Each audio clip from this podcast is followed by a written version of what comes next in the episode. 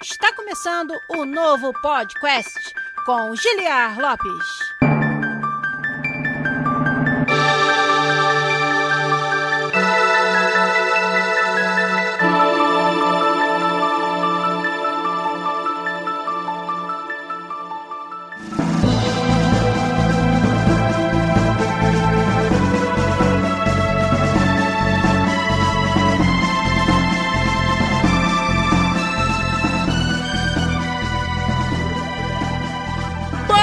Podcast da área, galera! Estamos de volta mais uma vez nesse que é o único podcast onde você conversa em português com profissionais da indústria de games internacional. Eu sou Giliar Lopes, designer dos games da série FIFA aqui na Electronic Arts em Vancouver, no Canadá. E hoje é aquele dia do mês que todo mundo espera ansiosamente. É o dia do podcast Co-op, onde a gente recebe aqui um convidado, ou dessa vez uma convidada muito especial para conversar com a gente sobre a sua carreira, sobre games e sobre os assuntos que vocês aí do chat quiserem falar. Hoje, a nossa convidada, como vocês podem ver aí, é uma mulher com vários títulos. Ela é artista técnica, ela é designer e ela é programadora. Minha amiga, colega aqui do time FIFA da EA, Paula Silva. E aí, Paula, tudo bem? Tudo, tudo sim, Gili. Tudo bom, pessoal? Olá, todo mundo. Olha, bem-vinda, Paula. Paula, a gente tem muita coisa para conversar com você aqui. Como a nossa galera já até postou ali no chat, hoje, desse domingão, né? Como a gente sempre grava no Twitch no domingo à noite, a galera tá tendo que fazer jornada dupla assistindo as finais da NBA e o podcast aqui. Aí até brinquei com a Paula, né? Mas final da NBA, beleza, tem o LeBron James, tem aquela galera toda, mas só aqui que você tem a famosa, né, cestinha do Brasil, a Meg Paula, ou pelo menos alguém com seu nome aqui com a gente. Então, eu vou tentar ser a Hortência dessa brincadeira aqui e vamos falar sobre videogame depois dessas piadas sem graça sobre basquete.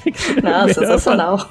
Como piadista, a gente é um bom desenvolvedor de games, mas tudo bem. Paula, a gente vai falar sobre a sua carreira, sobre as coisas que você curte. Vamos saber bastante sobre como você chegou até trabalhar hoje como artista técnica, apesar do seu perfil multidisciplinar aqui na EA no time FIFA. Então acho que vai ser bem interessante para nossa galera conhecer um pouquinho mais do seu trabalho. Queria te dar as boas-vindas aqui e também dar as boas-vindas à nossa galera que já está lá no chat da Twitch acompanhando com a gente. Vou dar um salve para vocês aí que estão nos ajudando a fazer o episódio de hoje. O Emanuel Rutuski foi o primeiro a comentar lá em cima, o Wellington Balbo também, o Matheus Metrio 95, o Thiago CWBSQ, que participou da Unidos Online Game Jam com o jogo Oshawara. Olha aí, hoje a gente vai falar um pouquinho sobre os resultados dessa Game Jam, como vocês sabem, foi apoiada pelo podcast e da qual tanto eu quanto a Paula fomos jurados. Ontem e hoje foram os dias que foram lançados os streams de julgamento. A gente comentou os finalistas e também anunciou os vencedores da Unidos Online Game Jam. Foi uma experiência experiência sensacional. O que, que você achou, Paula? Podemos já começar falando sobre isso. Como é que foi para você a experiência? Eu sei que você é uma entusiasta de Game Jams. Como é que foi participar como jurada da Unidos Online? Pô, pra mim, assim, sabe, ele foi sensacional, porque eu sempre participei bastante de Game Jams, tanto quanto eu ainda estava no, no Brasil, assim, fisicamente, nas sedes. Eu sou de Curitiba. Acho que pelo meu sotaque vai ficar meio aparente, né? Da onde já que eu sou, não. perceber.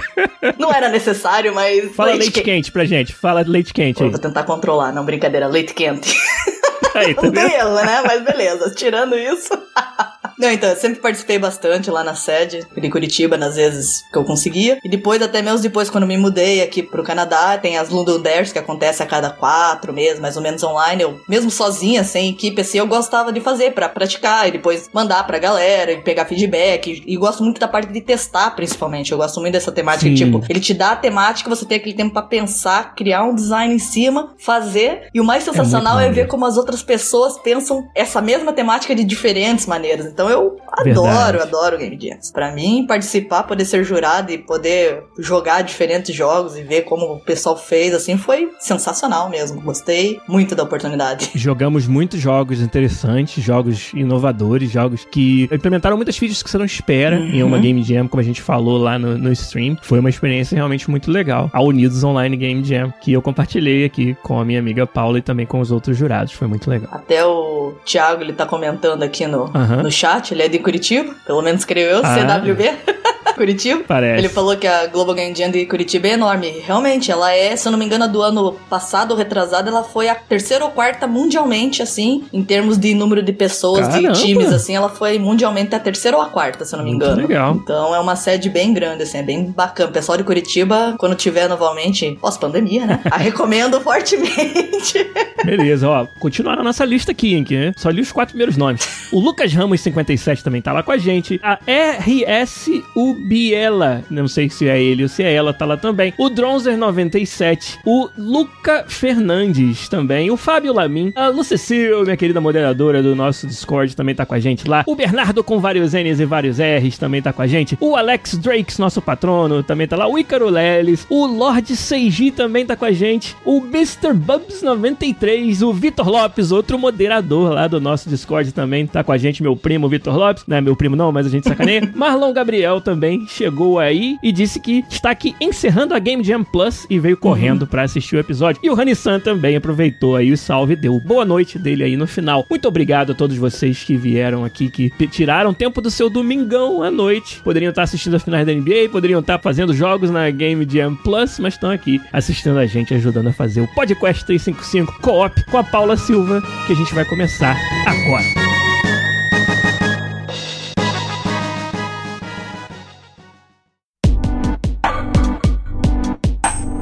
Paula, a gente hoje não vai perder tempo, porque eu tenho certeza que tem muita coisa interessante sobre a sua história, sobre sua carreira, sobre seu papel atualmente na EA também, que a galera vai querer saber. Então eu queria que você começasse falando assim, do comecinho mesmo. Como é que você foi apresentado aos games? Que jogos você gosta? Quais os jogos que fizeram na sua cabeça quando você era pequenininha? E depois fala como que você se tornou de jogadora pra desenvolvedora. Fala pra gente. Então vamos, como você falou, do inicinho mesmo, né? Porque. assim, não, prometo que eu não vou também chegar ali, ó, com dois meses de idade. Não, não é isso não também, né?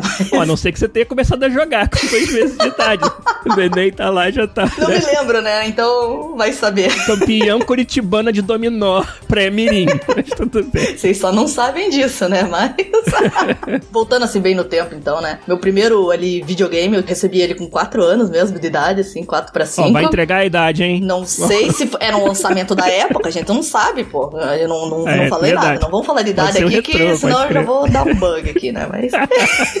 então, eu ganhei ali, era um Super Nintendo. Muito bom. Nem sabia, né? Era só aquela criança que apertava botão, via os personagens na tela, mas pra mim, meu, era fenomenal. Então, passei por muitos clássicos ali: Mario, Donkey Kong, Sunset Riders, Kirby, Top Gear, já respondendo aí as perguntas dos primeiros. Nossa O senhora. primeiro jogo de futebol que eu joguei foi no Super Nintendo, né? International Superstar Soccer, pra quem aí, Olha aí. lembrar, assim, desse clássico do Super Nintendo também, tava aí. Aí. Então eu sempre gostei muito de videogame, assim, cresci jogando. Depois ali com meus 8, 9 anos, assim, a diversão era chegar no final de semana e ir na casa dos amigos, principalmente daquele que tivesse um videogame diferente do teu. Isso Quem aí. tivesse ali o Nintendo 64, o Mega Drive, era esse esquema. É O porque coleguinha que tinha o Saturno, o Dreamcast, era popular pra cacete. era uma né? fila. Ô, posso ir na tua casa sábado? Não, já tem três que vem, não dá mais agora. Então é, você tinha que entrar na fila pra ir na casa dos amiguinhos, né? Aí também tinha a locadora, tinha até os esquemas, né, de criança, que normalmente os jogos Ih. bons, assim, lançamento, você podia ficar assim até 48 horas. Então se você pegasse ele na sexta, teoricamente você teria que devolver no domingo, mas domingo não abria a locadora. Então o esquema era ir sexta cedinho pra pegar e devolver só na segunda.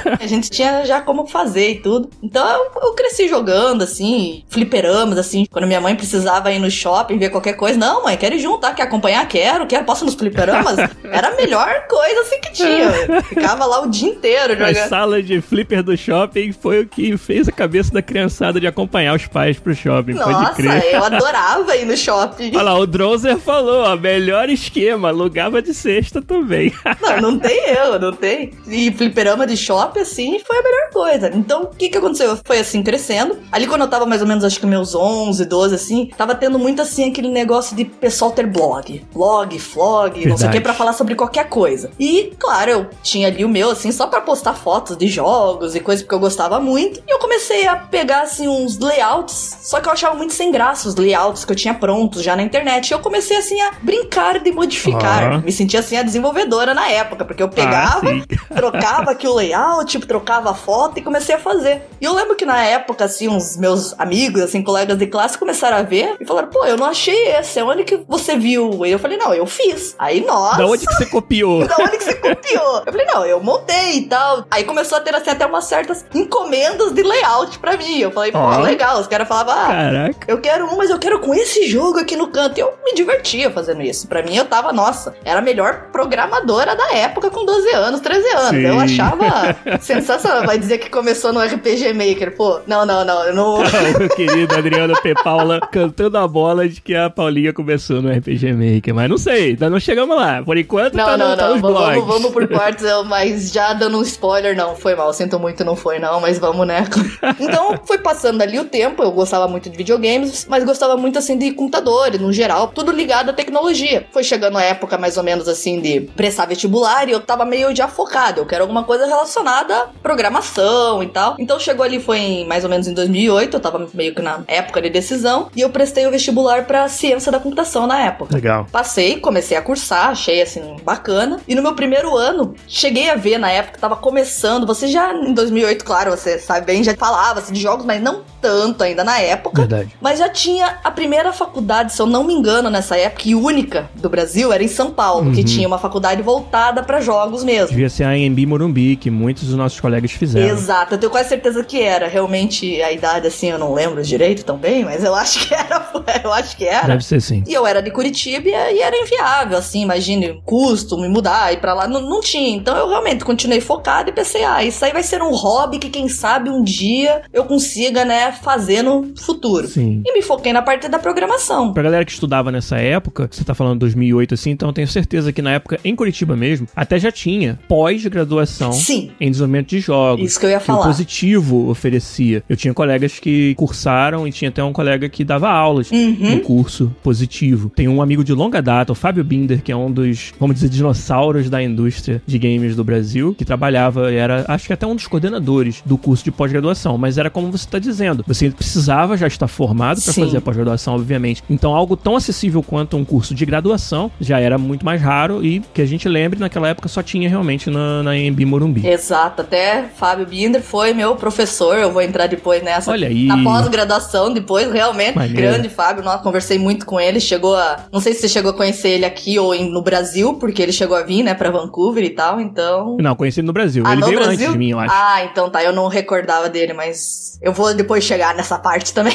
Mas eu Beleza. vou só aproveitando o momento, né? Aham. Mas então, é como você falou, realmente, tinha pós-graduação, eu lembro, mas a graduação em si não, não tinha voltada pra jogos propriamente dito. E eu, na época, também achava, pelo menos na minha cabeça, eu pensava, não, é algo distante, eu acho que não, não vai rolar e tal. Eu pensava assim, eu falava, não, vamos, vamos aqui pra programação, quando eu já tava brincando, assim, digamos assim, de fazer algumas coisas, então já tava gostando. Aí eu falei, não, vamos aqui, vamos aqui. Aí eu peguei, comecei a fazer ciência da computação e no meu primeiro ano eu consegui um estágio na área do web. Até foi bem engraçado, assim, que eu sabia fazer aquilo, mexia com os layouts meio pré-prontos, brincar um pouco. Eu lembro que na entrevista e tal, meu chefe da época perguntou: Ah, então você entende assim de PHP, JavaScript? Eu, ah, eu sei mexer e mudar layout de blog, é isso que eu sei, sabe? Não sei nem o que, que é isso direito. Aí eu vi que, tipo, não, eu não sou programadora, né? Não, não é bem por aí, né? Mas daí foi bem bacana, ele me deu uma chance. Eu trabalhava com back-end na época, comecei ali que eu aprendi mais a fundo a programação e tudo mesmo, né? Entendi. E na época, assim, eu era back front também ao mesmo tempo, porque era pequena, assim, o lugar, não tinha, né, muitas pessoas. Então foi bem bacana. E foi nesse período, mais ou menos, eu tava na metade do meu curso e eu vi que tava indo pra um setor, assim, que não era muito do meu interesse. Muitas pessoas, colegas, pelo menos meus, estavam indo muito pra área mais acadêmica, ali em ciência da computação. Ah, sim. E eu tava num momento ali que eu queria pegar meu diploma e começar a, a sair da área estágio pra trabalho mesmo e efetivar. Então eu mudei, fiz novamente ali o vestibular e fiz análise de sistemas nessa mesma época, dois Olha. anos depois. Consegui equivalência de bastante matérias, as bases principalmente. Certo. E fechei. E daí, um curso que era de três anos e meio, eu fiz emenda, um ano e meio a dois. Ah, beleza. Aí começou a chegar o meu TCC e eu pensei, pô, todo mundo faz aí, né, sistemas pra tal coisa, aplicativo de sistema pra não sei o quê. Aí eu pensei, pô, vou fazer um jogo. Deve ser fácil. Olha aí.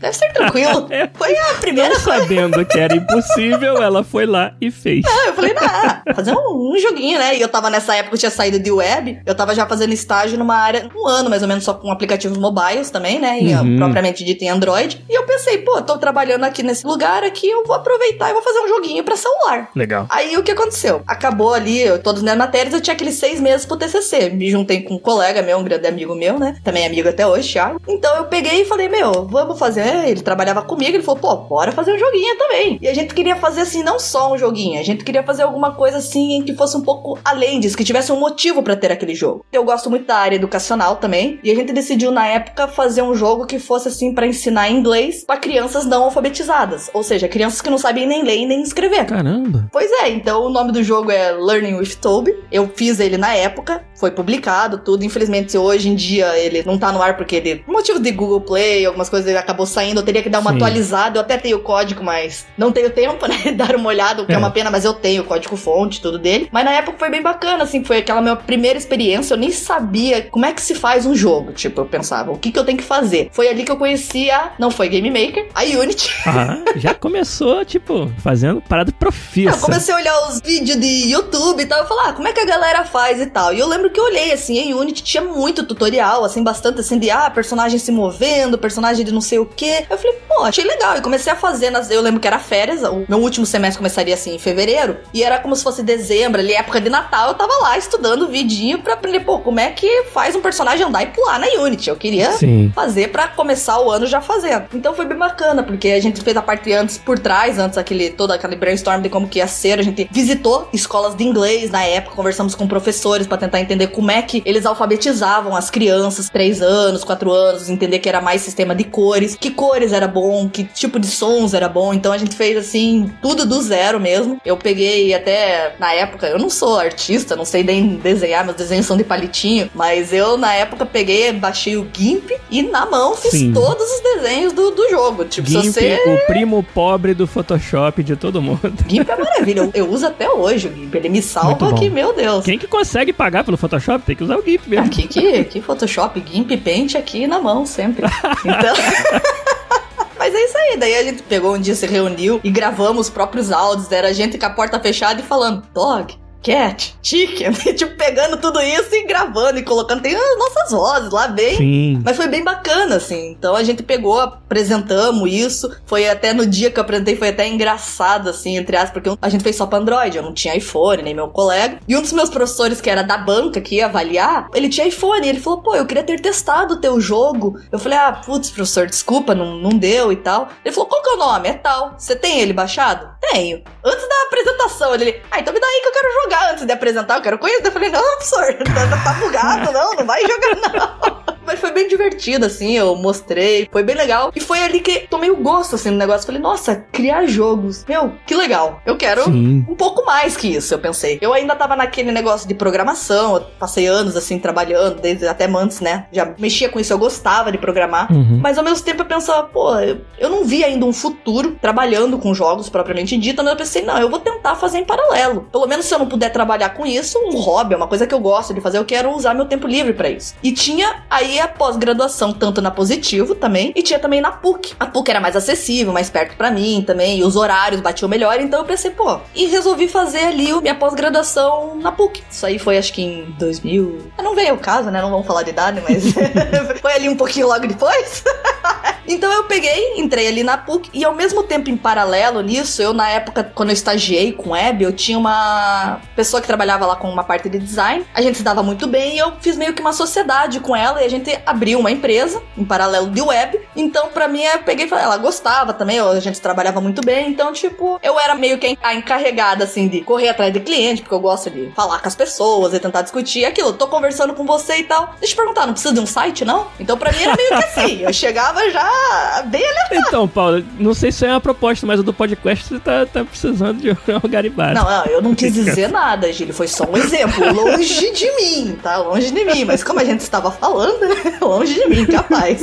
e aí foi indo. Eu fazia em paralelo. Então, para mim, eu tinha pós-graduação no sábado. Aí eu pegava, durante o dia era visitas com clientes, chegava de tarde, finalzinho da noite, reunia com a minha sócia, conversava e íamos fazendo os sites, entregando, às vezes um software um pouquinho mais, além do site, um e-commerce também. Íamos fazendo. Aí, no meu primeiro ano de faculdade, surgiu ali uma. o que eles chamam de LAGE, que é o Laboratório de Jogos Eletrônicos da PUC. Que era basicamente eles faziam uma seleção dos alunos de diferentes setores, assim, de diferentes áreas, né? Tinha uma seleção, uma entrevista para saber o teu interesse, porque você queria trabalhar com jogos e tudo mais. E selecionavam pessoas de diferentes cursos para você basicamente ir ali, pelo menos três vezes por semana, com uma mentoria de um professor e, fazer jogos. Interessante. A PUC ia ser a responsável, assim, ela ia pagar pra publicar no Steam e tudo. Você ia lá, se reunia, comentava. É, era excelente, era uma empresa, assim, de jogos voluntário. Vamos falar dessa maneira. Uhum. Então eu olhei aquilo, meu olho brilhou. Eu falei, meu Deus, eu vou trabalhar numa empresa de jogos. Assim era o que eu tava pensando na hora. Eu falei, perfeito. Me matriculei pro primeiro ciclo e eu entrei ali. E eu lembro que eu passei na entrevista, eu lembro que eu entrei, eu lembro bem, assim, era uma mesa assim, U, com os computadorzinhos, e na outra sala tinha um monte de puff. Eu juro, eu me senti no Google. Eu falei, meu Deus do céu. me senti no Google. Eu me senti no Google. Eu falei, meu Deus do céu, uma empresa de jogos. Pra mim, assim, meu olho brilhou demais, demais, né? Eu, basicamente, eu comecei já a me envolver com os projetos ali que tinha e tudo mais, diferentes tipos de projetos. Então, eu tinha pós no final de semana, eu tinha esse programa voluntário que eu ia sempre também, e tinha mais em paralelo, daí é meu trabalho. Então, eu meio que não parava, eu não conseguia parar, né? Eu gostava do que eu tava fazendo e tudo, tava entrando, era informação. E nesse mesmo tempo, assim, eu tava a princípio trabalhando mais como programadora nos jogos. Foi quando, nas matérias e conversando, eu conheci, porque na minha cabeça, assim, né, eu tenho que admitir, para mim, né, nossa, existem dois setores, programador e arte. É isso. Sim. Na minha cabeça era isso, assim, antigamente. Ou você é programador ou você é artista, acabou. Foi muito bacana, porque eu tirei totalmente essa visão que eu tinha e comecei a ver realmente, a dividir tudo, conhecer diferentes setores e ver como é que se encaixa tudo, e eu comecei a achar fenomenal. E dentro disso eu conheci a área de game design. Uhum. Que eu conheci e falei, nossa senhora, eu achava que o game designer, assim, pelo menos ali na minha visão, era o artista e o programador que faziam, se juntavam e decidiam o game. Eu pensava isso, assim. Afinal, né, Paula, no seu próprio TCC, pelo que você narrou, você estava fazendo game design e não sabia,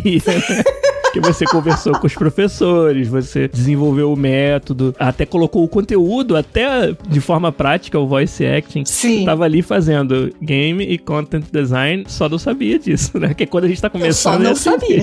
Perfeita colocação, eu só não sabia, exatamente. Então eu comecei a ver e me, me, aprofundar um pouco nessas matérias. Eu lembro que eu fui conversar com meu professor, até o Arthur, você chegou a conhecer, ele veio aqui, visitou aí. Tive altas conversas com ele, ele me indicou vários tipos de livro, podcasts e podcasts pra pra ouvir e tal, na época, e ele me deu muito material, assim, para eu pesquisar, assim, várias coisas, então eu me interessei bastante. E como eu tava nesse laboratório de jogos, eu pensei, pô, eu vou tentar utilizar esses meus conhecimentos e ver se eu consigo no próximo jogo entrar como game designer. E foi o que acabou acontecendo, eu consegui trabalhar em um jogo ou outro, assim, nesse setor, comecei a gostar muito, eu em paralelo falava com meus professores, pedia opinião, até que ele surgiu na, na PUC mesmo, tava tendo, assim, alguns projetos financiados, assim, para você fazer jogos para serem utilizados dentro da sala de aula aula. E eles estavam precisando exatamente de um game designer. Uhum. Eu conversei com o meu professor na época e tal. Falei, pô, eu acho que eu tenho as skills. O que, que você acha? Será que dá? E, tal. e ele me indicou e conversaram comigo e fechou. Esse foi a minha primeira experiência, vamos dizer assim, inclusive remunerada como game designer de verdade. Tinha ali o papel, no caso, tinha os clientes, que seriam as professoras. Era eu que ia lá, conversava e tal, voltava, falava com o artista, que tinha o artista, falava com o programador, tentava dar aquele conjunto dos dois, tentar passar o que cada um precisava e em contrapartida ia lá, falava com o professor, que seria como se fosse Sim. o producer na época ali, eu fazia esses meios de campos todos assim. Então, claro, eu fiz toda a parte ali, né, de pensar os leves, as mecânicas que ser utilizadas. Então, aí eu achei assim fenomenal. Foi ali naquele momento que eu falei, putz, eu gosto de programar. Mas será que eu gosto de programar ou será que eu gosto de prototipar? Ah. Essa dúvida começou a ser plantada um pouco na minha cabeça, que era uma coisa assim que eu gostava, realmente, eu gostava. Adorava quando tinha que fazer o pitch de um jogo, ele fazer um protótipo, para ver se funciona a mecânica, assim, claro. fazer um protótipozinho assim que não leve errado. Que protótipo é aquilo, né? Não é para fazer o jogo já polido, é um negócio bem rapidinho, com quadrados mesmo, feito no Pense. Pô, deixa eu ver se funciona. E eu gosto de fazer, sempre gostei. Só que eu achava que para mim era programação, mas eu não tinha tanta paciência.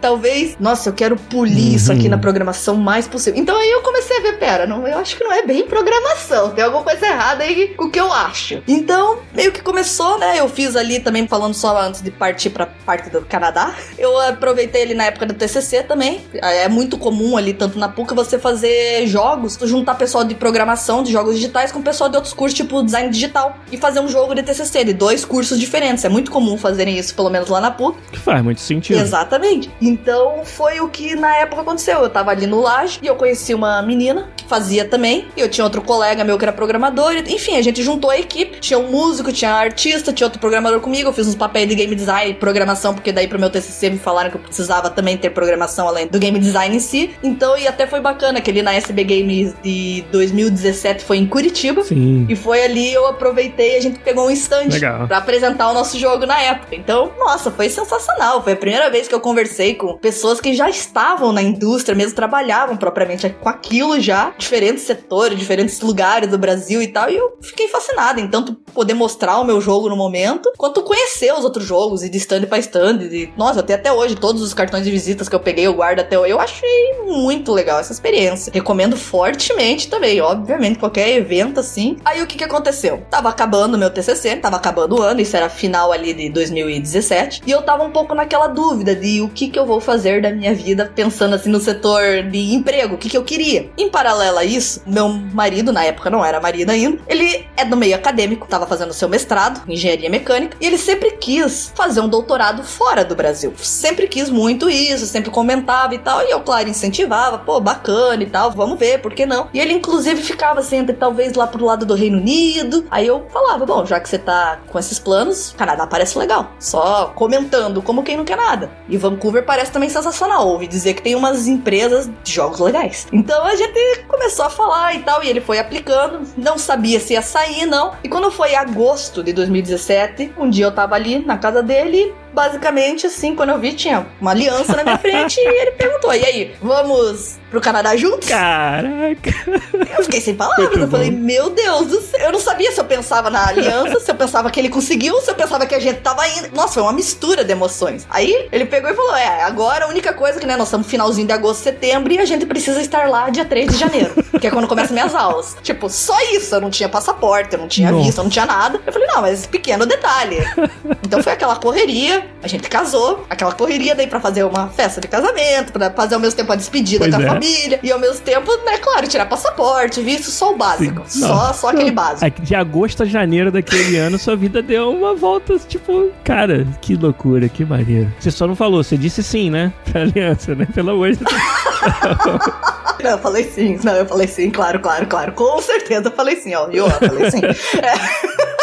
Aí a gente chegou aqui exatamente dia 28 de dezembro de 2017, né? Então, vamos falar assim, pular aí uns três meses, mais ou menos, porque teve aquele momento de adaptação, a gente ficou Óbvio. aquele um primeiro ano, a gente alugou do Brasil já, porque a gente não sabia a região, não sabia o que, que eu ia trabalhar, onde, não sabíamos direito. Pra quem conhece aqui em Vancouver, que nem você, ele estuda na UBC, é um pouquinho longe do É. centro, assim, vamos É dizer, a um pouquinho. isolada da cidade. Exato, então a gente tava muito naquela dúvida de será que aluga por lá, perto pra ele, ou será que no centro, porque eu não sei aonde que eu vou trabalhar. Então a gente ficou no primeiro mês assim, num hotel, assim, uma casa do estudante, que eu não vou entrar em detalhes, mas se um dia alguém vier pra Foi cá, bom, então, me hein? avise que eu vou dizer aonde não ficar, onde não ficar, porque eu não recomendo. Um dia a gente faz o podcast After Dark e você conta as histórias desse lugar aí. É melhor não, deixa só pros nossos almoços, porque eu tenho dó de algumas pessoas que possam ouvir, mas beleza. Mas então, o que aconteceu? A gente chegou, passou ali uns meses de adaptação, assim, dois, três meses, era março mais ou menos, e eu pensei, pô, eu tenho que, né, digamos que procurar um emprego.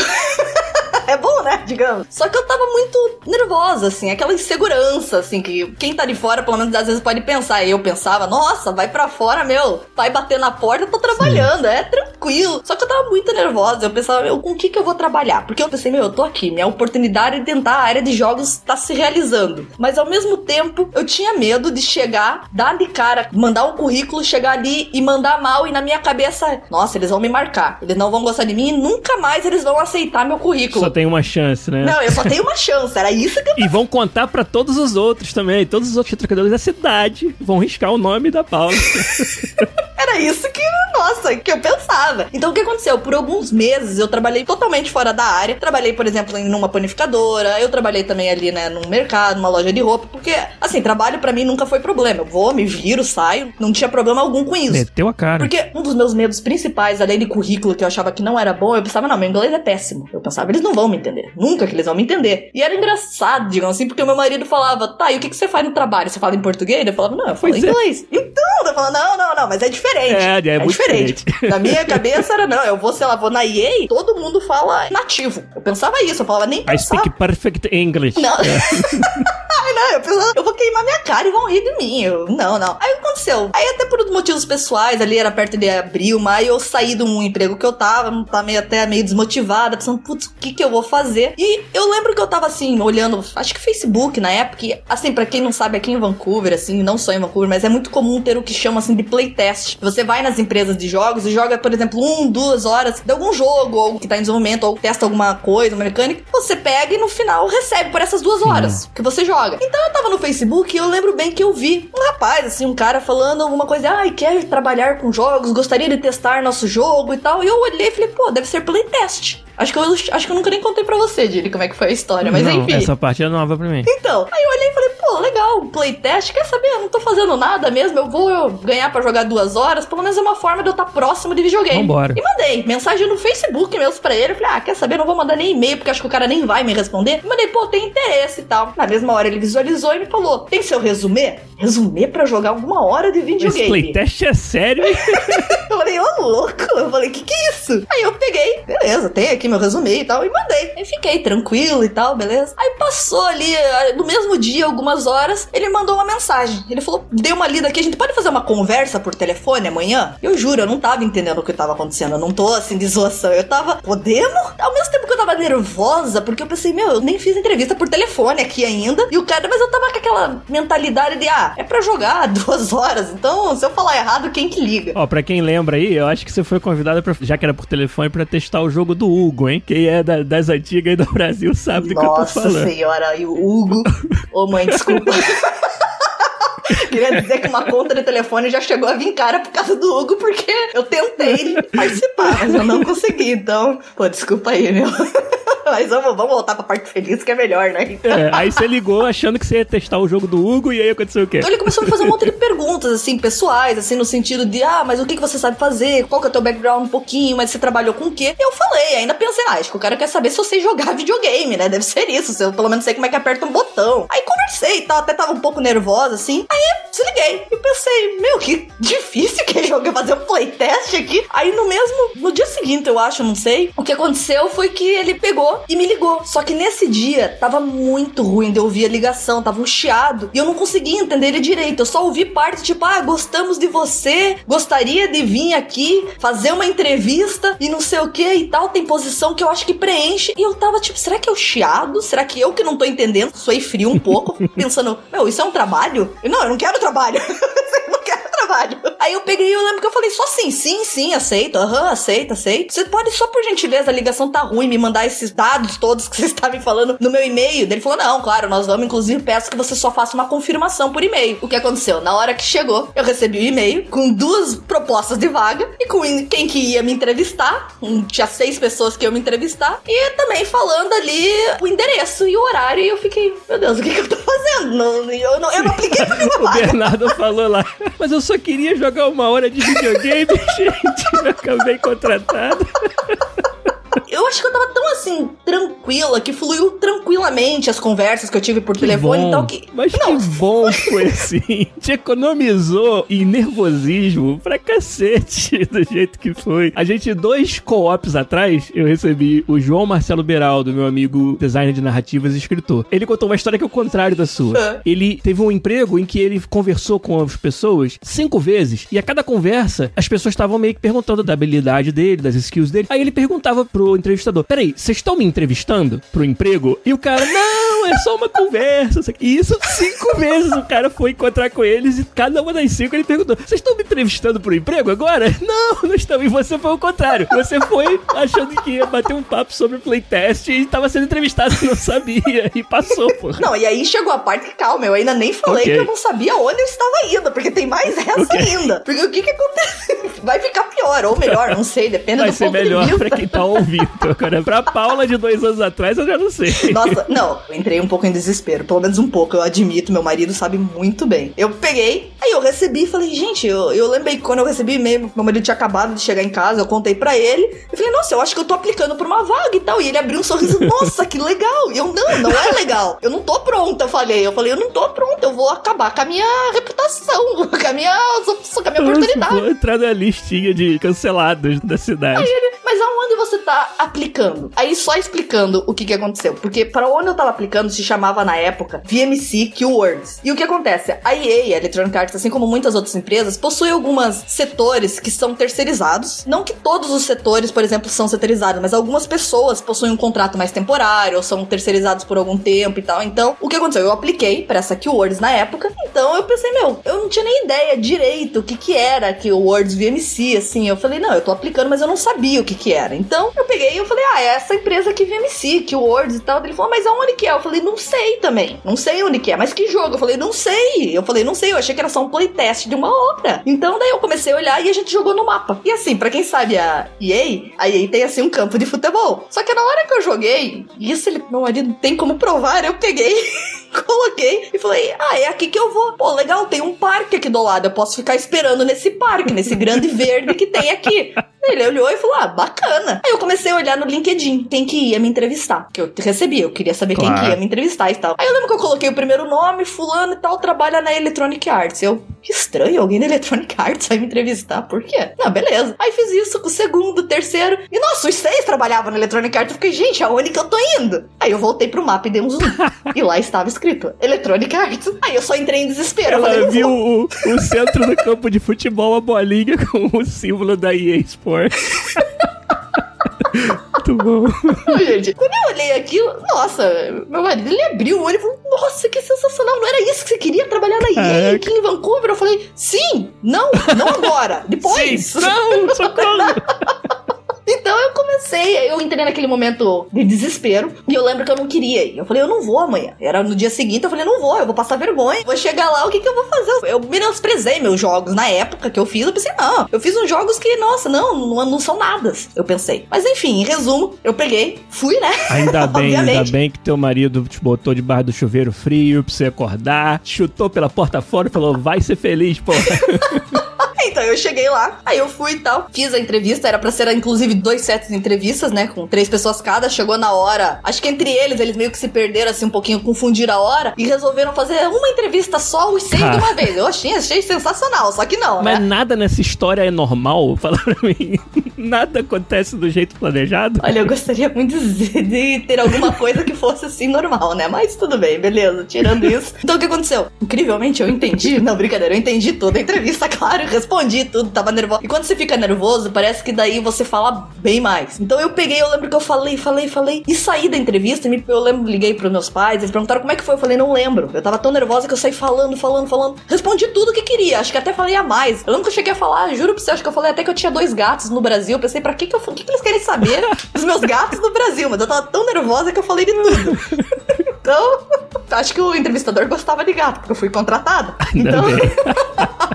foi por isso, com certeza, e não por causa de toda a habilidade e a experiência que você demonstrou. Não foi, não. Foi por não, não, não, eu tenho certeza. Mas então, o que aconteceu? Ele, logo que eu saí ali, acho que foi no dia seguinte mesmo, era numa quinta, ele me ligou e pegou e falou: pô, gostamos de você e tal. Tinha duas vagas. Ele falou: e nós estamos querendo, era uma vaga pra QA, uhum. né? Quality Assurance, que eu vi chamado na EA. Então, e ele pegou e falou: ó, tem uma vaga assim, o teu background é bem técnico, e tem uma vaga dentro do time do FIFA, na parte de QV de Systems, que é uma vaga bem assim mais técnica. Eu acho que vai encaixar com o que você sabe, tudo mais, você gostaria? Eu falei, pô, quando eu começo? Aí ele falou, então, eu quero ver tua disponibilidade. Era quinta, porque já seria segunda, a gente precisa de pra agora. Eu falei, nossa, Uhum. tenho disponibilidade, eu não tava trabalhando e Fechou. tal. Então foi muito bacana. Eu entrei assim, eu lembro que eu cheguei assim, tremendo no primeiro dia, pensando, meu Deus, o que que eu vou fazer? Porque pra mim eu comecei a olhar e eu tava muito nervosa. Mas foi bem bacana ali, que dentro da parte de. explicando assim um pouco da parte de QA, eu trabalhava muito na parte assim de performance do jogo. A gente testava, testa muita estabilidade, a performance em diferentes consoles, né? No Play, no Xbox, no PC. Então a gente mexe muito com isso. Às vezes tem aqui o que a gente chama, né, de recomendados mínimos pro PC. Então às vezes eu tinha que. Eu lembro que no primeiro dia eu tinha que falar pra mim, ah, você pode trocar uma placa de vídeo ali pra testar aquela configuração. E eu lembro que eu olhei trocar o que. Você quer que eu troque a placa de vídeo? Ele é.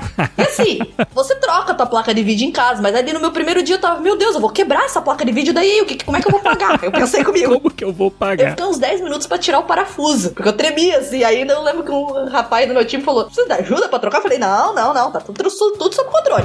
eu só tava analisando aqui uns, umas coisas e tal. Mas foi bem bacana. Então, esse, eu entrei num período assim que tava bem, assim, bastante coisa acontecendo ao mesmo tempo e tal. Então foi muito bom, porque eu meio que não parei. E eu meio que já entrei nas tarefas, assim. Eu, eu não tive meio que o que eles chamam de onboard, que é aquele processo de treinamento dentro da, do meu time. Eu já entrei fazendo pra valer as coisas, porque no meu time na época tinham perdido alguém, bem numa época crítica, e já me colocaram. Então eu meio que já entrei fazendo, o que foi muito bom, assim, porque eu já peguei, já engatei, assim, já consegui. Eu pelo menos funciono quando tem coisa pra fazer, não só lendo, né? Eu preciso de prática. Então foi muito, muito bacana aprender e tal. Então esse foi o meu, assim, meus primeiros meses. E ali dentro eu comecei a pensar, tipo, bacana, eu entrei aqui como QA, eu precisava entrar, eu queria muito conhecer como é que funciona, mas não é a vaga que eu queria. Pensava, eu queria muito ir pra área de game design, que era uma área que eu estava realmente apaixonada na época, eu queria muito ir pra isso. Então eu peguei falei, pô, como é que eu faço pra virar game design aqui dentro? Aí eu comecei, tava Sim. trabalhando ali, eu pensei, eu queria muito conhecer o time melhor de arte. Tô muito numa área técnica, tá fugindo um pouco do que eu quero. E antes de eu tentar aplicar pra qualquer coisa na área de GD, eu queria pensei, pô, eu vou pra uma área mais assim, visual, vamos falar, porque daí eu vou conseguir conhecer melhor, entender melhor o time, entender outros times. Então eu peguei, conversei na época com o meu gerente ali da Keywords, e peguei e falei, pô, eu queria ir pra uma outra área, não sei, a parte de artworks que existe, ou de, de rendering e tal, enfim. Eu peguei e ele me mudou, e eu fui pro time de rendering, que cuida ali, né, realmente tem a parte técnica, assim, a gente vê a parte de FPS, também um pouco de, da performance, mas ele cuida muito, assim, da parte dos assets, visualmente Sim. dos jogos, vamos falar assim, né, mais Tá superficialmente. muito mais envolvido nas features do jogo do que Systems estaria. Systems é quase uma área de suporte, né? Ah, Exatamente. tem memória suficiente, tá rodando dentro dos, dos limites de processamento. E rendering não, você ali tá falando, olha, vamos melhorar o visual do cabelo dos jogadores Exato. esse ano. E você tava envolvido nisso, pô, bem mais próximo do que você tava procurando, né? Total, total. E eles são muito mais próximos dos artistas em si, que era uma área que eu tinha muito interesse dentro dali da EA, do FIFA, principalmente de conhecer, de ter uma proximidade, de saber melhor. Então eu tava muito focada ali em game design. Só que assim, eu comecei a conhecer um pouco melhor sobre a parte do game design e tal, temos. Mas eu vi que assim, muitos, não que todos, mas até você pode dizer melhor que eu, muitos dos game design vão um pouco pra área de producer, acabam indo assim, eles tomam uma, mais pra esse setor, ali na, na EA, no caso, lá no FIFA. Principalmente no FIFA. Principalmente no FIFA. E eu tava assim, putz, mas não sei se é bem isso. Então será que eu saio do. Eu tava um pouco em dúvida, confesso, assim, se era game design que eu queria, porque eu tava gostando muito do time FIFA, das pessoas que eu trabalhava, mas eu- foi um momento que eu fiquei um pouco incerto sobre a minha carreira, de, tipo, aonde eu vou seguir? Como é que eu vou juntar as coisas que eu gosto pra achar a área correta? Porque eu era uma pessoa que, assim, eu falava assim, meu marido, pô, eu gosto de tudo, eu gosto da parte de programação, de arte e tal, Sim. mas não existe uma área que combina tudo. Eu pensava, o que que eu vou fazer? Então eu tava ali no time de rendering e foi nesse time que a gente tinha ali as reuniões diárias com a equipe que surgiu um novo cargo dentro dessas reuniões que eu não conhecia, que era o technical artist, o artista técnico. E eu realmente assim, eu não tinha, na minha visão, eu achava que o artista técnico era o artista. Era ele que modelava, era ele que fazia arte, ele era o artista. Eu pensava isso. Então quando chegou nas reuniões do time, de cada um falar o que tava fazendo, e chegava bem dos artistas técnicos falarem, eu falava, nossa, mas não é isso que eu pensava que ele fazia. E foi bacana, porque a, gente sentava muito próximo e tinha ali um cafezinho, né? Um lugar pra tomar um café perto. E muitas vezes eu ia pegar café e volta e meia eu esbarrava com eles. Então até que uma vez eu pensei, quer saber? Vou puxar um assunto. Tava ali e eu comecei a puxar um assunto com um artista técnico. Falou, oh, tudo bom? Somos do mesmo time, conversei. Falei, pô, desculpa a pergunta, assim, se for importuno e tal, mas o que, que você faz? Bem diretamente. o Só pergunta fácil. Sabe o que eu achei que você ia perguntar? Eu achei que você ia perguntar, não, não tá precisando de um website? Não, essa veio depois. Essa foi a seguinte. Ah, essa veio depois, essa veio depois.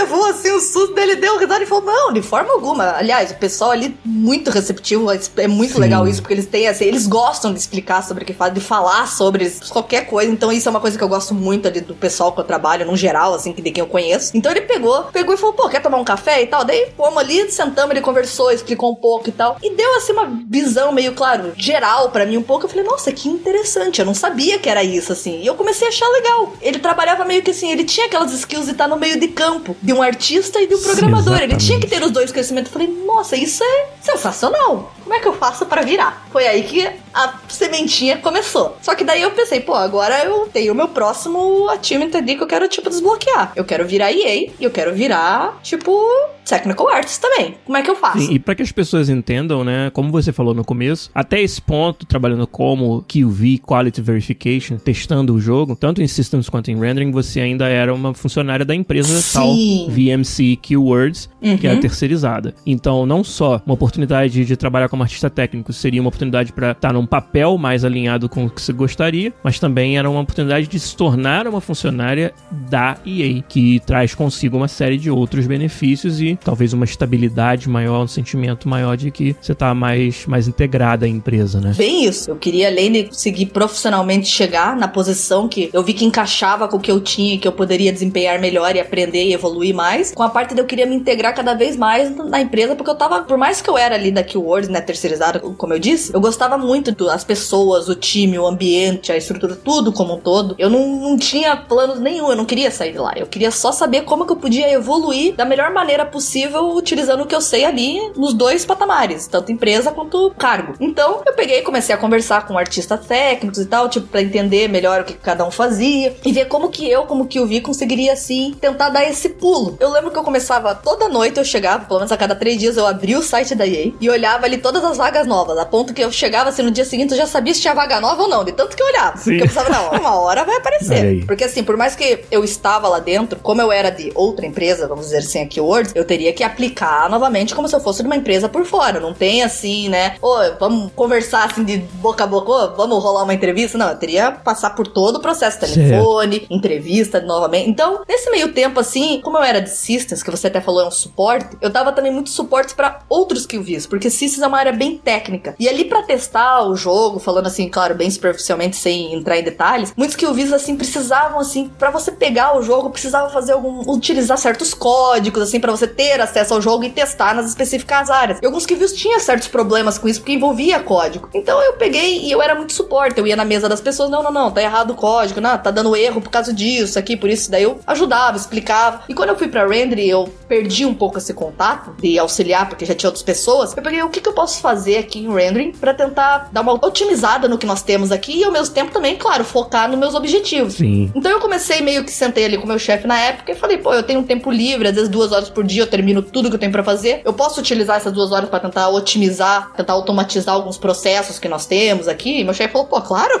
Eu falei, não precisa me pedir. Eu falei, não, é que eu tô usando tempo livre e tal. Então eu comecei a automatizar alguns processos que a gente tinha ali de testes, assim, para tentar ganhar tempo, né? Testes que levavam três horas, eu tentei fazer diminuir para uma hora e meia, mais ou menos. E comecei a criar uma ferramentinha, assim, em C Sharp ali, pra puxar a build, que a gente chama o jogo pros skillvies testarem, que eles usam via código. Eu comecei a fazer algo visual, que era só clicar botão, seleciona plataforma que quer testar e o que quer testar e tal, falando bem superficialmente, claro. Eu comecei a fazer isso e dá pra alguns que eu vi, assim, de arte, principalmente, que não gostavam, inclusive falavam, ah, putz, eu não sou da área técnica, eu quero testar aqui outras partes relacionadas ao, aos assets e tal, não queria, às vezes me dá erro, eu não sei como. Então eu comecei a mandar para eles testarem. Eu falei, pô, vê se funciona esse programinha aí que é visual, só clicar botão, e se funciona porque você quer, para substituir o código. E eles começaram a me dar uns feedbacks bacanas, de, pô, tá funcionando. Nossa, muito mais fácil, realmente, de eu testar aqui. E aí eu conversei com um TA, na época, um Technical Arts, falei, pô, eu tô vendo aqui uma maneira de otimizar o time de kill video vocês, assim, que eu sabia que era o time deles, e eu andei fazendo essas ferramentinhas, assim, ver o que, que você acha. Aí ele pegou e falou, pô, legal, achei legal e tal, eu vou até mostrar pro pessoal do time. Olha. Aí eu tava super empolgada, falei, nossa, é agora. Aí o que aconteceu? Veio a pandemia, todo mundo foi para casa, e eu pensei, nossa, não vou mais.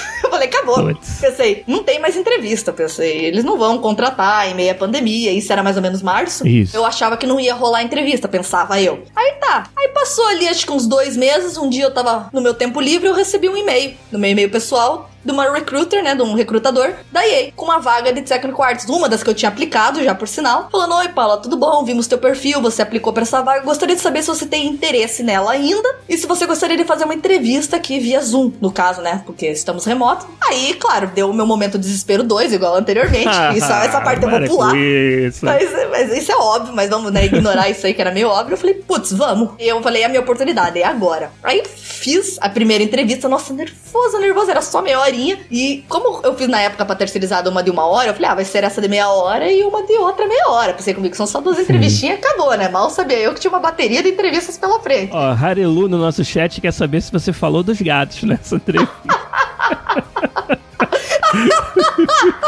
Putz vida, pior que essa eu não falei, mas a seguinte com o meu diretor eu falei. E o pior que eu Ah, falei, mas aí. em minha defesa a gente teve tempo de falar sobre os animais e ele me perguntou, então por isso que eu falei, viu? Pior que eu falei. Eu lembro, Paula, que dessa altura você conversou comigo. Sim. E aí foi até uma situação engraçada, porque a pessoa que ia te entrevistar tinha um nome que parecia muito um nome Eu brasileiro. tinha certeza que era um brasileiro que ia me entrevistar. É, era o Daniel Araújo. Aí a Paula, né? Pô, Gili, você conhece esse brasileiro que vai me entrevistar? Quer dizer, você não assumiu, você perguntou. Eu perguntei se ele era brasileiro, sim. E eu fiquei imaginando, caso você, naquele dia, eu não tivesse me encontrado, ou né, tivesse desencontrado, você chegando na sala com o Dan, mandando um. E aí, E aí, Dan, beleza?"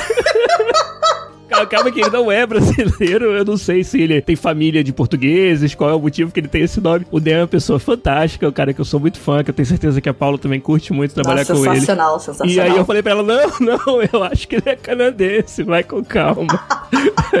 aí deu tudo certo. Eu passei nessa primeira com o recruiter e daí ela me falou: ah, a próxima vai ser com o diretor do time. Se chama Daniel Araújo. Eu falei, nossa, brasileiro. Me senti tão em casa. Eu Fechou. Falei, nossa, Não, beleza. Nossa, vou falar até uma gíria aí, se. Nossa, e por mais que eu fale inglês, que seja pra falar inglês, ah, tô em casa. Aí falei com você, exatamente onde ele, ele é brasileiro e tal. E aí você me falou, eu falei, putz, a vida, tá, então já Ainda bem. é, ainda bem, né? Mas até foi engraçado. Eu acho que eu comentei, não sei se com você. Eu tenho quase certeza, até hoje, eu nunca tive a coragem de perguntar pra ele que a hora que entrou foi por Zoom. Eu não sei se bugou o, o som dele, mas eu tive certeza que ele falou um e aí quando ele entrou. Aí eu fiquei.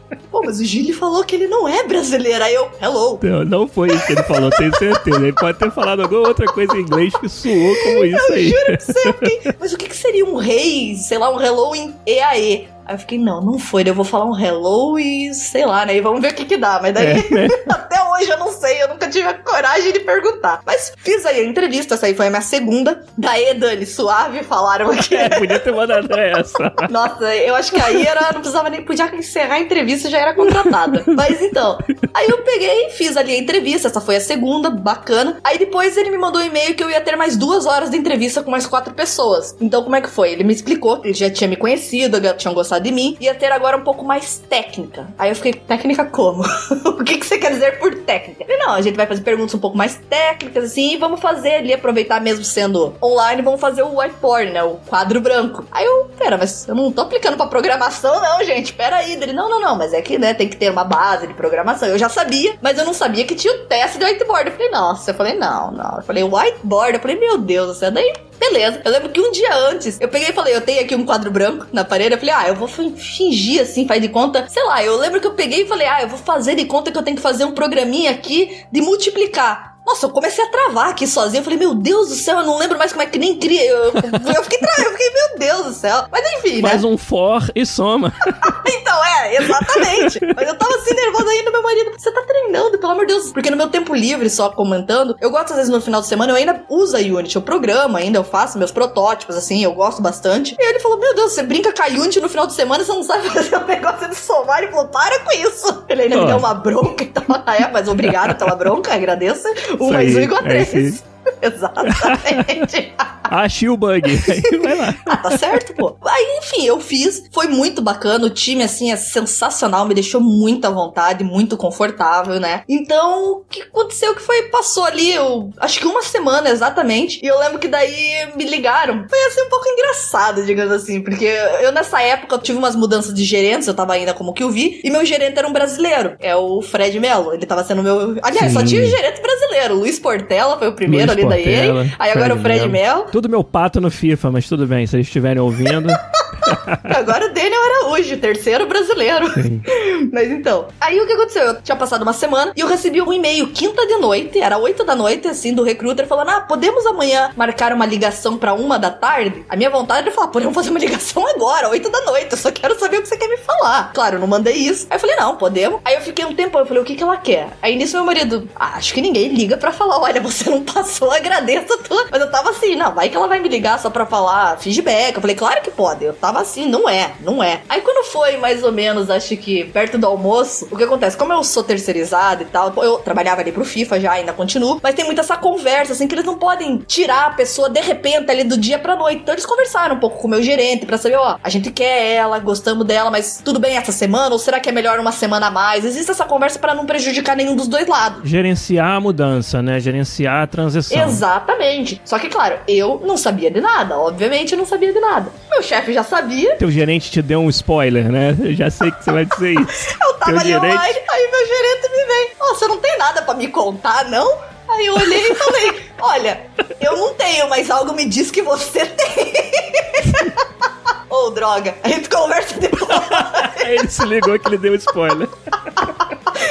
Claro, dei muita risada e tal. Faltava uma hora, assim, pra ligação, porque já era hora de almoço. Me ligaram, me deram, falaram que eu entrava e tudo. Aí, nossa, ele ficou muito engraçado. Falou, nossa, me desculpe, eu tinha sido. Eu falei, não, pô, imagina.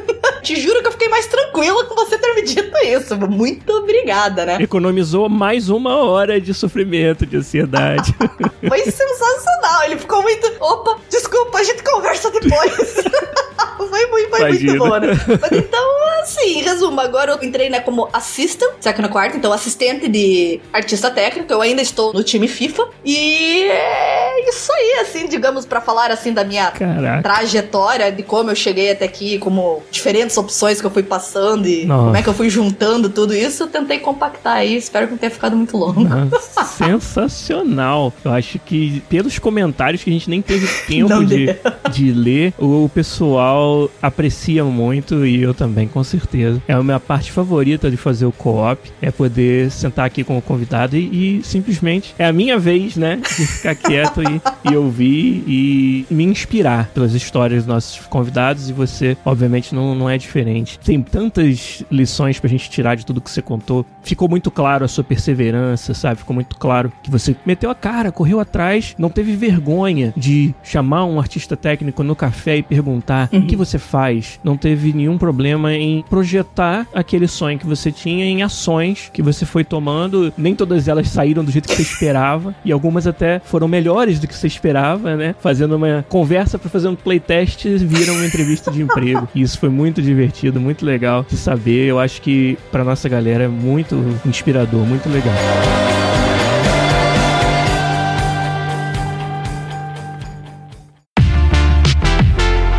Mas parece que tô falando em tom de despedida, a gente não terminou ainda não.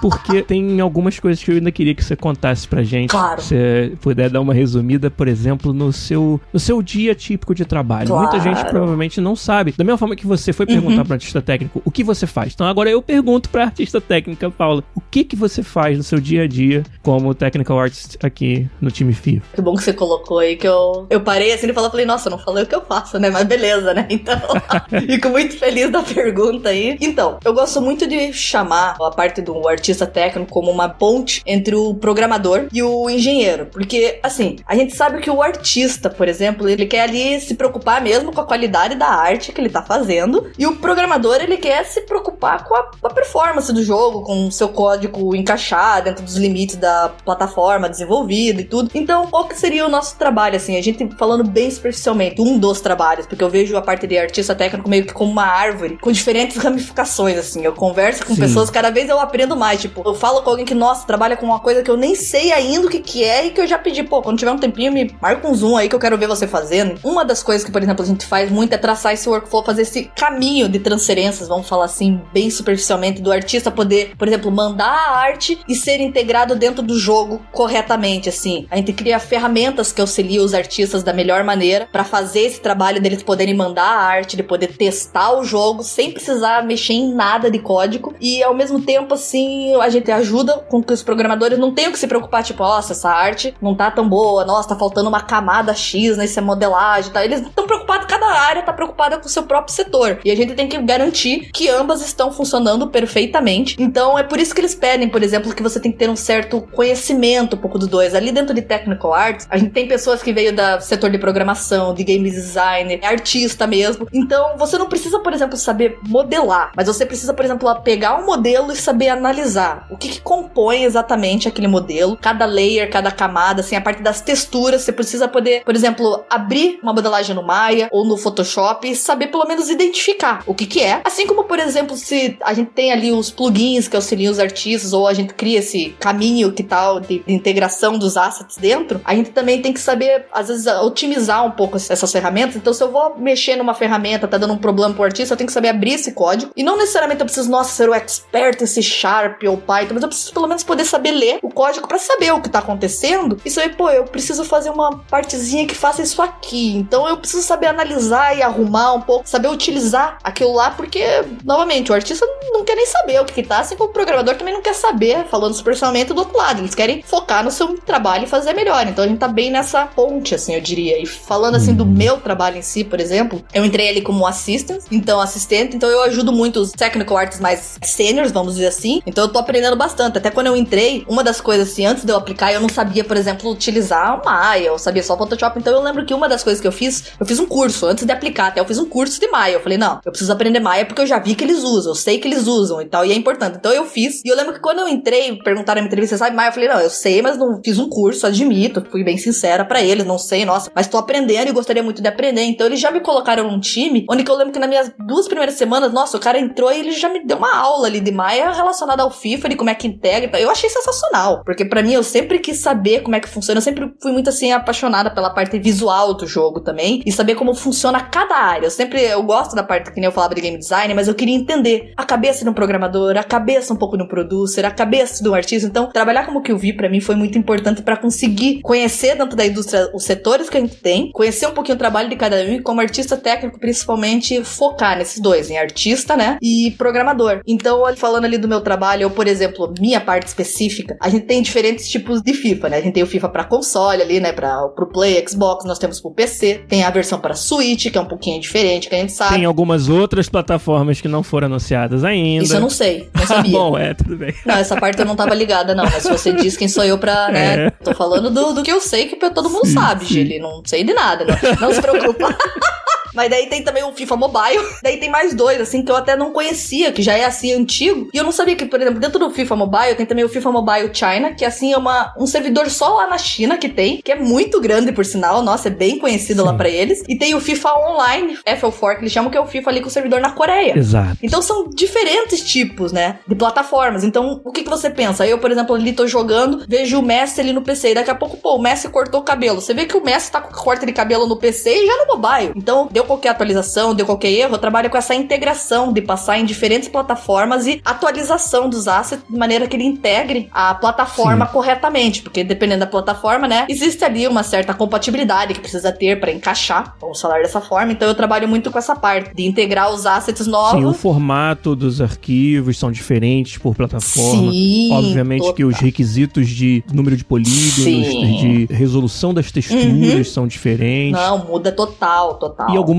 features também. Tem plataformas que suportam certas funcionalidades uhum. de rendering que outras plataformas não suportam. Talvez a implementação do cabelo e da barba em algumas plataformas mais poderosas siga um formato totalmente diferente de arquivo de arte para as outras plataformas. Como o, o Matheus falou, em alguns casos o engine que é utilizado é Sim, diferente, exato, dependendo da plataforma. Exatamente. Né? Então, olha que papel importante e interessante que você exerce como artista técnica em fazer todas essas coisas conversarem de forma que nem o artista precisa se preocupar, uhum. o programador precise estar tá conferindo se o formato está adequado para aquela plataforma, né? E eu imagino que esse trabalho seja um trabalho onde às vezes você pode até ter que manualmente olhar os assets, mas ele é muito mais de automatizar esses processos e otimizá-los, né, Paulo? Exato, exatamente. A gente possui já, claro, ali já tem um tempo, certas plugins, certas coisas que já funcionam nesse processo de integração, mas a gente está sempre trabalhando com atualizações, porque, novamente, sempre features novas são desenvolvidas, como você mesmo mencionou sempre. Então, dependendo assim, a cada ano, novidades vão aparecendo e a gente precisa integrar e atualizar essas ferramentas que nós temos. E em alguns casos aconteceu já várias situações que sim, é por isso que eu digo que você precisa, não precisa saber modelar, mas você precisa saber abrir ali no Maya ou no Photoshop para abrir e tentar identificar. Tipo, passei pro mobile. Putz, o mobile tá dando problema. Por quê? Vou fazer uma comparação aqui do mobile com ali com o PC, por exemplo. O que que tá dando errado? Eu sei o que, que cada um pode, mas nessa conversão aí alguma coisa aconteceu. Foi o código? Vamos fazer um debug ali para ver se qual linha que foi, para entender se é o código que tá precisando ser dar uma atualizada. Pô, daí isso aí entra muito também conversas. Que a gente precisa ter muita conversa assim com dev, com artista. Porque às vezes assim um problema que a gente tem, às vezes é por causa de alguma coisa relacionada a, por exemplo, a atualização do código que precisa ser feito. A gente precisa conversar com o dev sobre certos suportes técnicos que podem ser feitos ou não. Então tem muito essa conversa o tempo todo para ver se nós estamos na versão correta e tudo mais. E da mesma forma com o artista. Tipo, a gente vê alguma e tá certo. Tipo, não, mas o problema não vem daqui, não é nosso, não é do dev. O problema é o artista, tá faltando realmente uma textura ali que não veio. Então eu vou lá, converso com o artista que eu sei que é o responsável e mostro, ó, eu acho que aqui pode conferir por gentileza se não é aqui o problema. Então é uma área assim bem comunicativa também, que você vai estar tá de um lado pro outro, conversando com diferentes setores assim. É uma área assim bem bacana, assim, bem bacana e que você pode migrar vindo com qualquer background que você tenha. Isso eu acho muito legal. E essa versatilidade que precisa ter e essa, vamos dizer assim, não uma certa coragem, né, uma determinação em não se limitar pelo que você não conhece e ir atrás do desconhecido com uma curiosidade que é característica e já ficou bem claro sua pela sua trajetória e que te trouxe até essa posição e, cara, eu não poderia estar mais feliz de ter tido essa conversa super legal, super inspiradora contigo, Paulo. E acho que a galera também no nosso chat tá muito inspirada e muito assim, sei Pô, lá, fico, fico feliz, cara. Isso é uma história que eu acho que serve de exemplo para muita gente que tá começando na área, que já tá estabelecido, mas que quer dar um próximo passo. Acho que você contou de vários passos, vários degraus que você galgou aí nessa jornada. Então eu queria te agradecer demais você estar tá presente aqui e tão abertamente contando tudo isso pra gente. Obrigado. Não, pô, eu que tenho só que, né, agradecer, assim, até eu falei para você antes, pô, pra mim é uma honra. Eu acompanho o podcast, assim, de quando eu tava no Brasil ainda. Legal. E pra mim, até antes, quando tinha, assim, por exemplo, tava aqui o Rafa, o Seco, até brinquei, eu falei, nossa, quando eu conheci vocês e sentei, assim, com vocês no almoço, daí eu falei, caraca, eu tô almoçando com os podcasts, era pra mim, assim. Então, pra mim, foi, tipo, meu, Achievement Unlocked. Nossa, liberei já outra coisa que eu queria. Então, é isso aí, agradeço demais a oportunidade. Beleza. Tô suando como se tivesse acabado, mas falta fazer uma coisa. Opa. Que a gente prometeu durante a semana. O que aconteceu? O nosso jogo FIFA 21, parabéns, Paulo, pelo lançamento. Pô, parabéns. Foi lançado essa semana oficialmente no mundo todo. Então nós estamos muito felizes com o resultado. Eu até mencionei isso lá no Discord. É uma hora que a gente acaba também sentando e refletindo, né? Pensando sobre a carreira. Sempre quando fecha um ciclo assim, é muito legal, é muito um momento muito especial. E aí, pensando nisso, né? Eu tenho realmente, pessoalmente, muito a agradecer aos nossos patronos, nossos ouvintes que me ajudam a manter o projeto do podcast aqui vivo, porque a coisa mais recompensadora de tudo que eu faço, de 12 anos fazendo FIFA e tudo que veio antes também, ainda é quando eu ouço histórias, por exemplo, como a sua, de alguém que ouvia o programa e hoje tá conseguindo realizar seus sonhos. Nós recebemos e-mails essa semana de alguns ouvintes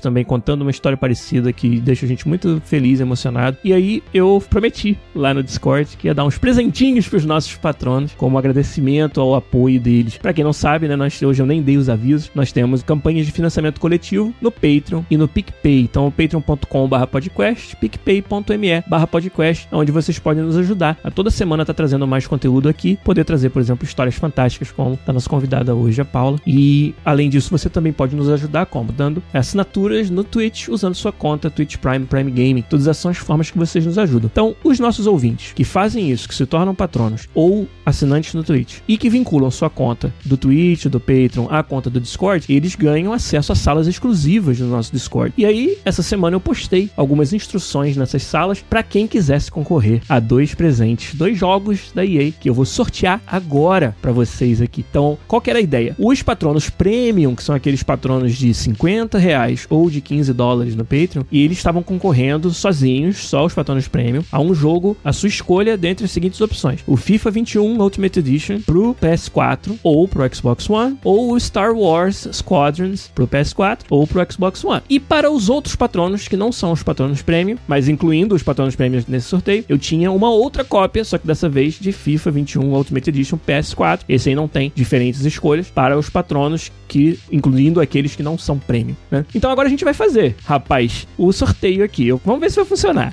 Eu tenho aqui essa outra tela no OBS, tá até um pouco amassado aqui o, o, o, chat, né? O Rafael Kennedy perguntou: e os assinantes da Twitch? Os assinantes da Twitch também estavam incluídos no sorteio para os patronos. Não para os patronos premium, mas para os patronos no nível normal. Então, não vai ter musiquinha do peão do baú, não. Mas vai ter o seguinte: aqui na minha tela, eu coloquei os patronos premium que seguiram as instruções corretamente. Então, aqui são o Alex RF, que é o Drakes aí do nosso chat, a nossa querida Lucecil, o nosso querido senhor Cevada, meu amigo do canal de pautas que me ajuda a fazer, e também o Coxinha. E eu coloquei até aqui os jogos jogos que eles falaram que queriam. A Lu, no caso, deixou até uma opção aqui. Se ela ganhar, ela vai decidir qual que ela quer. Então é assim que vai funcionar. Esse site aqui é um site que me disseram que não tem falcatrua. Eu vou clicar esse botão randomize aqui, ó. Mas eu vou randomizar essa lista três vezes. E aí, depois que eu apertar três vezes, o nome que tiver na primeira posição é o vencedor. Vai ganhar, nesse caso aqui, o seu jogo, a sua escolha, um dos patronos premium. Então, tem 25% de chance cada um. Você vê como ser um patrono premium vale a pena, hein? Então vamos lá. Vou, vou apertar aqui três vezes, como eu falei, ó. Uma, again, e agora a última, hein? Vamos ver quem ganhou. No número 1, um, espera carregar.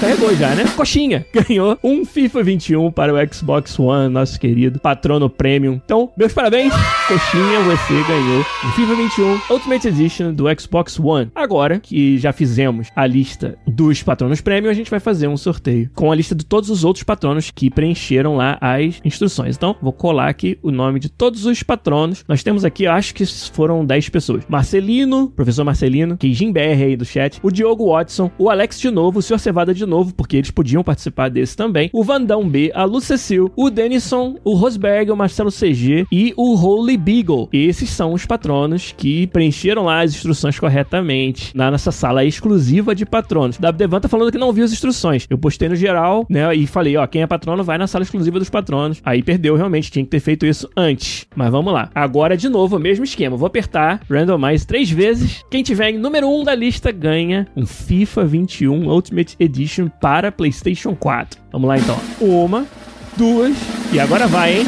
Três. O Alex Drakes aí do chat, o Alex RF acaba de ganhar um FIFA 21 Ultimate Edition para PlayStation 4 por ser um dos nossos queridos patronos. O Alex, que é patrono premium, inclusive, não ganhou no sorteio dos patronos premium, acaba de ganhar no sorteio dos patronos. Ele tá lá, ó, aí sim. Então, entro em contato com vocês, com o Coxinha e com o Alex por Discord, por mensagem privada no Discord para passar para vocês o código. Olha lá, o Drozer falou, ganhou no modo hard. Ele tinha 25% de chance na outra, e dessa ele só tinha 10%. E aí, mandou bem. O Berg Boss falou, ó, tava esperando antes de comprar, né? Então, gente, a gente tá, né, fazendo sorteio e tal, mas né, não é sobre isso, né? O apoio que vocês dão pra gente é importantíssimo para manter o nosso conteúdo aqui toda semana, manter o canal vivo. E é graças a vocês que a gente consegue fazer isso, contar com a edição fantástica do nosso editor, o Zabuzeta, toda semana. Então, muito obrigado mais uma vez. E claro, muito obrigado a você, Paula Silva Silva, minha amiga, colega de EA e com uma história fantástica, trouxe pra gente pra iluminar o nosso podcast co-op hoje aqui. Então, obrigado de coração. Paula, pode deixar aí sua mensagem final. Até queria que você dissesse pra galera que tá ouvindo qual é a dica que você daria, o que, que você sugere que alguém que talvez esteja onde você estava alguns anos atrás, querendo encontrar um caminho nessa indústria. Acho que a sua história toda fala por si, já teve várias sugestões, várias dicas, mas o que mais que você pode dar de dica para eles? E obrigado mais uma vez por participar do programa com a gente. Pô, primeiro primeiro novamente aí, né, agradecer tanto você, Gili, quanto tive tempo de olhar aqui o chat. Nossa, brigadão mesmo aí, de verdade, pra legal, todo né? mundo, assim, sensacional. Fiquei muito feliz mesmo. E com relação à dica, olha, uma das principais que eu digo, assim, pelo menos por total experiência, que se você, assim, tá trabalhando com algo e tal, e você ainda não tem certeza, tô falando da área de jogos, mas às vezes pode até ser fora, se você não tem certeza, saiba que é totalmente normal você daqui uns dois anos conhecer uma nova área e falar, putz, essa aqui eu me identifico. Às vezes da água pro vinho, não precisa nem ser. Mas que nem eu, eu comecei ali com programação. Pô, daqui a pouco eu fui para game design. Eu tava pensando, será que eu tenho que virar artista? Daqui a pouco eu vou ver, será que educação física tem a ver com jogos? Eu já tava pensando aonde que eu tenho que ir, porque eu já não, já não sabia mais, assim. Eu tenho coisas que eu gosto de fazer, mas o como que eu vou fazer, assim? Como que eu posso juntar as paixões que eu tenho para Porque não existe um faz tudo, isso é real. Você tem que ver, assim, com as,